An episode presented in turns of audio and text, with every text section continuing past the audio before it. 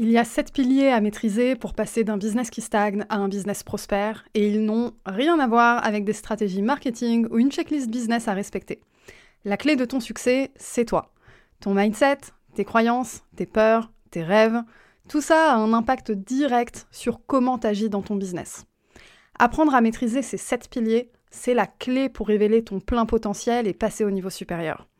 T'as envie de bâtir un business prospère, avoir plus de temps, plus d'argent, plus de liberté, puis juste créer la vie de tes rêves, je te partage ce sur quoi tu dois porter ton attention dans ma masterclass gratuite. Plus besoin de dépenser tes efforts dans des choses qui comptent pas vraiment, tu sauras enfin sur quoi travailler pour avoir des résultats long terme. Le lien est disponible dans la description de l'épisode ou dans ma bio Instagram at thinkwithfarah. T'es à un clic de découvrir la formule dont personne ne parle et qui pourtant est essentielle à bâtir un succès stable et durable. Inscris-toi vite puis bonne écoute pour l'épisode du jour. Hello, moi c'est Farah de Think with Farah. Je suis consultante en stratégie digitale et j'aide mes clients à penser leur business de façon holistique avec une approche analytique, stratégique et créative. Discutons ensemble des solutions concrètes pour optimiser votre business et le faire boomer. Je vous partage mes expériences, mes succès, mes échecs, mais surtout mes apprentissages pour que vous puissiez façonner l'entrepreneur qui est en vous et atteindre vos objectifs. Bienvenue dans un nouvel épisode de ton podcast Think with Farah. Nous sommes début avril et cette semaine j'ai fait ma déclaration URSAF. Si tu as écouté l'épisode de la semaine dernière, tu sais maintenant que cette déclaration m'a prise exactement 3 secondes à faire. Si tu te demandes comment, je t'invite à écouter l'épisode de la semaine dernière. Comme je t'ai stipulé à la fin de l'épisode dernier, une fois qu'on fait ces déclarations de chiffre d'affaires correctement, qu'on a le nez dans sa comptabilité et qu'on comprend bien comment ça marche, qu'on n'est pas dépassé, qu'on est bien organisé, vient la fameuse question quelles dépenses gérer selon quel chiffre d'affaires? Parce que si tu veux faire grossir ton business, à un moment, va falloir réinvestir. Donc aujourd'hui, on va répondre à cette question quelles dépenses faire dans son business selon quel seuil de chiffre d'affaires? Mais avant de répondre à cette question, j'aimerais définir ici les trois types de ressources principales que tu as dans ton business. C'est très important parce que pour la suite de l'épisode, je vais régulièrement jongler entre ces trois ressources. Donc les ressources, ce sont la ressource temps, la ressource argent et la ressource humaine. Je m'explique. La ressource temps, c'est celle que tu as toi. C'est ton temps. Parfois tu en as, parfois tu n'en as pas. C'est donc une réelle ressource à gérer. Tu as également la ressource argent. Ça, c'est ton capital financier que tu peux ou non dépenser et que tu as plus ou moins en abondance selon les périodes. Et tu as également la ressource humaine. La ressource humaine, c'est d'abord la tienne, et puis ensuite la ressource humaine d'autres personnes qui peuvent intervenir dans ton business. Je ne sais pas si tu vois un peu le fil conducteur déjà, mais ces trois ressources-là sont en réalité interconnectées mais on peut jongler entre chacune en fonction de quand on a plus de l'une ou moins de l'autre. On va donc voir les différents paliers et les différentes dépenses qui vont avec tout ça. Alors tout d'abord, il y a quand tu démarres ton business, c'est-à-dire qu'en termes de chiffre d'affaires, d'ailleurs, petite précision, à chaque fois que je vais parler de seuil de chiffre d'affaires, je vais parler de chiffre d'affaires mensuel. Pour toute la suite de l'épisode, on va raisonner en mensuel, ok? Donc on part du principe où on a une certaine stabilité déjà. Revenons maintenant au départ. Tu lances ton entreprise, tu montes ta boîte, tu es à exactement 0 euros de chiffre d'affaires. Qu'est-ce que tu dois dépenser à ce moment-là? Tu as des dépenses à faire. Des dépenses temps, des dépenses humaines éventuellement, et des dépenses argent. Eh bien à ce stade-là, tu dois faire uniquement les dépenses obligatoires. Parce qu'en réalité, à ce stade-là, la ressource temps, a priori, tu en as à foison. La ressource argent, tu n'en as pas, ou pas beaucoup, ou en tout cas pas générée par ton business. Quant à la ressource humaine, a priori, à part la tienne, en tant que personne, tu n'as pas accès à d'autres ressources humaines à ce stade-là, étant donné que tu n'as pas la ressource argent. Mais par contre, il faut quand même investir quelque chose pour démarrer. Et c'est le moment où on démarre dans le négatif, en termes financiers. C'est-à-dire qu'investir de ton temps, même si ton temps équivaut à de l'argent, a priori ça ne te coûte rien. En revanche, si tu as besoin d'investir quelque chose pour démarrer, tu démarres dans le négatif. Je te rassure, de nombreux business démarrent dans le négatif. On en a besoin, ça fait partie de l'investissement. Maintenant, l'idée, c'est de ne dépenser réellement que ce dont tu as besoin. les dépenses obligatoires. Par exemple, moi je suis consultante SEO, donc j'ai besoin d'un outil pour faire mon métier. Quand on démarre dans ce métier-là, et qu'on démarre à 0 euros, on a déjà une dépense obligatoire qui est de 100 à 200 euros par mois à peu près selon les outils. C'est obligatoire. Sans ça, on ne peut pas faire notre métier, ou du moins on ne peut pas bien le faire. Et quitte à être consultant indépendant, mieux vaut bien faire son métier quand même. C'est ça que j'appelle les dépenses obligatoires. Donc selon ton métier et ton secteur d'activité, il faut que tu identifies réellement tes dépenses obligatoires au début. Une fois que ça c'est fait, l'objectif maintenant ça va être de produire à fond, de vendre, de générer du chiffre. C'est-à-dire qu'à ce stade-là, même l'aspect, je dirais, stratégie, on va dire marketing, d'identité de marque, etc. Si tu as la ressource argent, clairement, c'est là qu'il faut la mettre. C'est très important et ça va te faire gagner énormément de ta ressource temps pour développer ton business. Par contre, si tu es limité en termes de ressources argent, ben là, c'est plus du tout une priorité. Ta priorité, c'est ton produit et ta clientèle. On en revient toujours à ça. Et ce, d'ailleurs, euh, même plus tard dans ton business quand tu te retrouves avec des difficultés financières. La base, c'est toujours ton produit, ta clientèle. Donc au départ, avoir une belle identité de marque, même si c'est important, et j'ai même envie de dire primordial en réalité, quand tu n'as pas le budget, tu n'as pas le budget. Et c'est pas pour ça qu'il faut que tu t'empêches de te lancer. À un moment, faut se lancer, on fait avec les moyens du bord, et on arrive à accomplir de très belles choses avec le peu qu'on a en réalité. Donc là, ça y est, on se projette un peu, tu t'es lancé, t'es à fond, tu vends, t'as des clients, c'est génial. Et en plus, tu commences à avoir un peu de stabilité. Là, on augmente du coup le chiffre d'affaires et on commence à être à peu près à 1500, 2000 euros par mois. Déjà, quand on passe la barre des 1000 euros, il se passe quelque chose. Mais quand tu te rapproches des 2000 euros, c'est déjà un peu plus sympa. Et là, du coup, tu vas commencer à user de ta ressource temps, mais l'utiliser ici pour anticiper le futur. Je m'explique. À ce stade-là, ta ressource temps, elle est importante. Pourquoi Tu n'as pas encore le budget pour déléguer. Tu ne peux pas embaucher et il y a tout un tas de choses encore que tu ne peux pas faire avec la ressource argent. De l'argent, tu en gagnes à peine pour toi.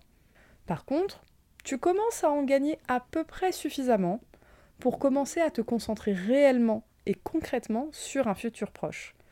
Par exemple, tu peux commencer à sortir du temps de ton planning et donc éventuellement perdre un peu plus d'argent.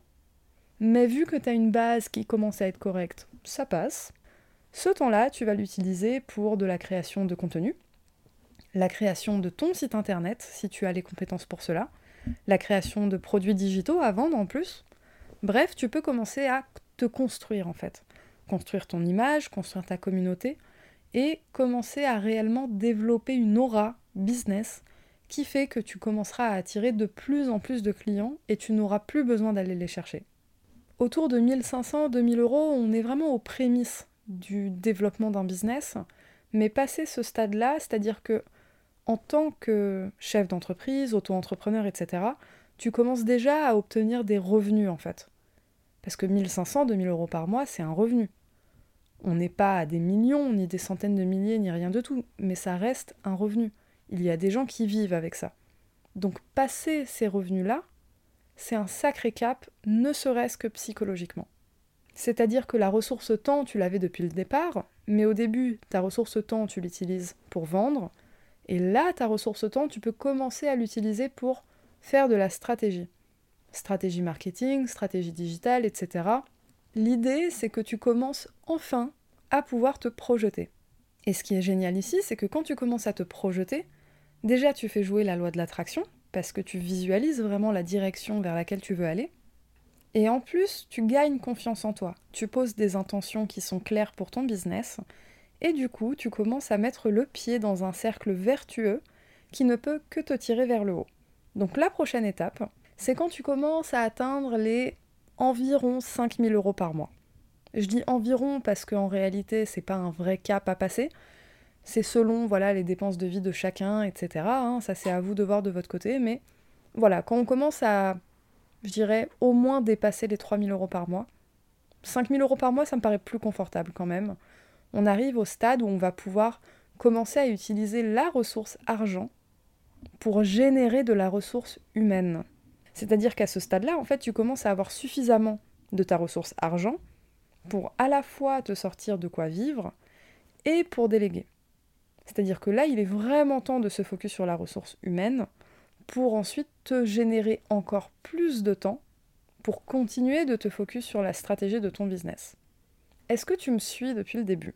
Je sais, je jongle beaucoup, je t'avais prévenu, mais c'est très très important de vraiment maîtriser les liens entre ces trois types de ressources parce que selon les caps que tu passes, tu vas pas les utiliser de la même manière. Donc comme j'ai dit, à ce stade-là, tu as suffisamment d'argent pour déléguer. A priori, l'objectif de déléguer, c'est de te dégager du temps. Comme j'ai dit, du temps pour te focus sur la stratégie de ton business. Attention, cela dit, cette étape de déléguer, surtout pour la première fois, ça va te demander beaucoup de ton temps personnel pour gérer cette nouvelle étape dans ton business. Parce qu'en réalité, déléguer, c'est un job à part entière. Et d'ailleurs, ça s'appelle manager. Parce que tu dois gérer un projet, tu dois gérer quelqu'un, t'assurer que les livrables soient corrects, surtout dans le monde du freelance où on peut déléguer, je dirais, euh, un peu comme les ghostwriters en fait, euh, en privé, entre guillemets. Donc voilà, ça demande un gros investissement temps. Mais c'est un investissement qui est primordial, déjà parce que tu apprends, tu es en train de développer des compétences de ressources humaines, littéralement, et en plus de ça, malgré tout, tu gagnes quand même du temps comparé à si tu ne déléguais pas. Et à un moment, si tu veux rendre ton business scalable, tu es obligé de t'entourer de personnes compétentes. Et là, on commence à arriver à quelque chose d'intéressant, c'est que quand ton business est scalable, tu peux générer des revenus supérieurs à ce que toi tu serais capable de générer tout seul. Parce que l'idée de déléguer, c'est certes de permettre à d'autres personnes de s'enrichir en même temps que toi, mais c'est aussi de gagner de l'argent grâce à ces personnes-là. Donc forcément, tu as une seconde source de revenus en réalité qui te permet de rentrer plus de clients, plus de contrats, de faire plus de choses et donc de générer plus d'argent sur le même temps que si tu étais tout seul ou toute seule. Donc là, on arrive au dernier palier, entre guillemets, du moins le dernier que je vais citer aujourd'hui, c'est quand on commence à dépasser un chiffre d'affaires mensuel à 5 chiffres. Comme j'ai dit, ça peut commencer un petit peu avant, mais passer les 5 chiffres mensuels, c'est vraiment que tu as rendu ton business scalable. Tu es aux prémices d'un business scalable, mais tu es déjà dedans. Parce qu'à toi tout seul, ben tu générerais pas ce chiffre d'affaires juste avec des missions freelance. Par contre, en t'entourant de personnes compétentes, là tu commences à toucher du doigt ces chiffres d'affaires-là. Et donc à ce moment-là, il faut toujours continuer de déléguer, mais tu aussi au stade où tu vas pouvoir commencer à automatiser tout ça. L'idée en fait ici, c'est d'agrandir encore plus ton équipe, et ce de manière fixe et durable, voire d'intégrer dans l'équipe des personnes dont le but unique est de gérer la cohésion générale. Alors à ce chiffre d'affaires-là, on va pas forcément parler de recruter plusieurs personnes en CDI, hein, c'est pas le but, mais tu peux t'entourer de freelance et qu'ils soient plus ou moins présents avec toi au cours du mois. Tu peux recruter en alternance, tu peux faire beaucoup de choses en termes de ressources humaines. L'idée ici, c'est que tu as déjà délégué par le passé. Tu sais comment ça se passe, tu as probablement eu des expériences qui se sont très bien passées, d'autres qui se sont moins bien passées. Le fait est que parmi toutes ces expériences, tu as appris. Tu as appris à mieux t'entourer, tu as appris à mieux gérer, à mieux communiquer, bref, tu as appris. Donc à ce stade-là, l'équipe que tu vas constituer, de manière fixe ou pas, ce sera une équipe sur laquelle tu vas réellement pouvoir compter. Et donc ton rôle à toi dans ton entreprise, il change. Parce que depuis le début, en plus de tout ce qu'on disait, toi, tu étais encore là à produire en réalité. T'es consultant, t'es freelance, voilà, t'as besoin de faire des missions de production, presque exécutives, ou stratégiques, peu importe, mais quand tu fais de la stratégie pour un client, ça reste de l'exécutif d'une certaine manière parce que tu dois produire quelque chose. Et là, ce qui se passe quand tu commences à t'entourer de cette manière-là, c'est que toute la partie en fait de production, tu vas moins la faire pour faire plus de boulot focus sur rendre ton business scalable. L'idée ici, c'est pas nécessairement de te transformer en agence. C'est un modèle qui peut complètement déplaire, et c'est vraiment pas le but d'aller vers là si c'est quelque chose qui ne te plaît pas. Pour être totalement transparente, c'est quelque chose qui ne me plaît pas non plus. Mais ce n'est pas le seul format pour rendre un business scalable. Tu as la création de formations, la création de produits digitaux à vendre, et tout un tas d'autres choses, d'autres méthodes qui existent pour générer des revenus passifs sur Internet en réalité. Parce que rendre un business scalable, c'est ça. C'est la capacité de générer des revenus passifs sur Internet, et ce, sans limite de ressources, temps, humaines, et tes ressources à toi en fait. Je tiens à faire une petite parenthèse. Depuis le début, il y a une ressource en particulier que je n'ai pas citée, c'est la ressource matérielle. Mais la ressource matérielle, il y a une bonne raison pour laquelle je ne l'ai pas citée. En réalité, elle était citée dans la partie dépenses obligatoires. Tes ressources matérielles font partie des ressources obligatoires pour que tu puisses réaliser correctement ton business. Et donc, à chaque fois que tu augmentes ton chiffre d'affaires, tu augmentes ta capacité à améliorer ton matériel. Et là, c'est à toi de juger à chaque fois ce qui est obligatoire au minimum pour que tu puisses te développer correctement. Voilà, on arrive à la fin de cet épisode. C'était un épisode très complet, on a vu beaucoup de concepts ensemble, et j'espère que tout a été parfaitement clair pour toi et que tu auras maintenant une vision très claire de comment gérer tes dépenses dans ton business, selon quel seuil de chiffre d'affaires. Si ce n'est pas le cas, rassure-toi, je suis sur Instagram, at thinkwithfarah, et je suis entièrement disponible pour répondre à toutes tes questions si tu souhaites parler plus en détail de tout ça. Et si tu souhaites que j'approfondisse un ou plusieurs des concepts qu'on a vus ensemble aujourd'hui, n'hésite pas à me mettre un commentaire sur Apple Podcast, comme ça ça me permettra de travailler un autre épisode un peu plus approfondi et expliqué en détail pour que tu puisses comprendre mieux ce qu'on a vu ensemble. Sur ce, je te souhaite une belle journée ou une belle soirée. Merci pour ton écoute. J'ai adoré enregistrer cet épisode. N'oublie pas de noter cet épisode sur Apple Podcast de t'abonner sur ta plateforme de streaming préférée et de partager pour soutenir mon travail et permettre à d'autres entrepreneurs ambitieux et ambitieuses d'atteindre leurs objectifs.